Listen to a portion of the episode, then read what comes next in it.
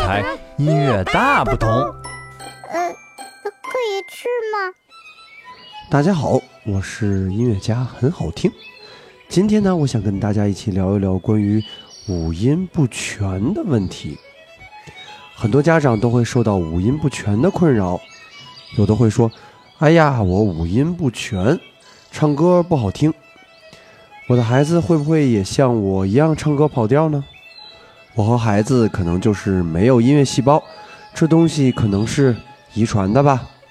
其实呢，唱歌不跑调真的没那么难，绝大多数人经过训练都是可以唱准的。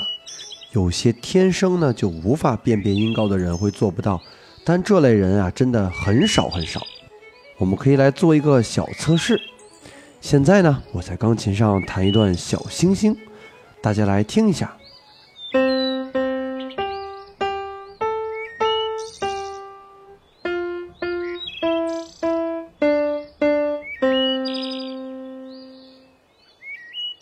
然后呢，我再来弹一段不一样的小星星。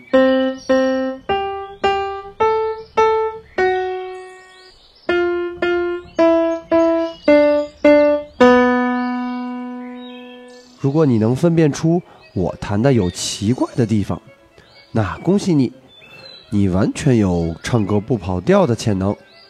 也就是说，有能力分辨音高，就有能力唱准。所以说，大多数五音不全的人呢，是因为没有形成良好的听觉意识，就是所谓的懒耳朵。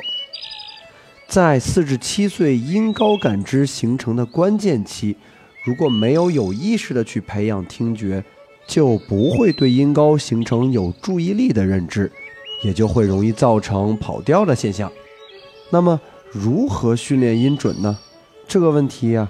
可以分为三个方面，第一就是要建立自己的内心听觉。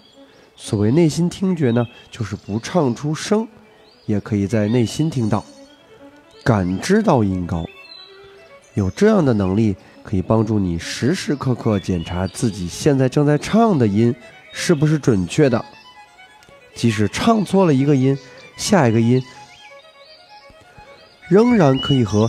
内心听觉的音校对，把调呢再找回来。但没有内心听觉的人呢，在唱错音时，后面再唱出来的每一个音，都是根据前一个搞错的音准来的，最终呢这个调啊就跑没了。第二呢，就是要有意识的调整你的发声方法。我们人体控制声带的肌肉很精密微小。如果没有正确的使用肌肉，想要把这些音唱准会难很多，甚至不正确的用嗓还会让声带受伤。对于喜爱唱歌、经常用嗓子的朋友们，更需要正确的发声方法来保护我们的嗓子。最后呢，就是要熟悉你所唱的曲目。我以前在和朋友一起唱歌的时候，就发现。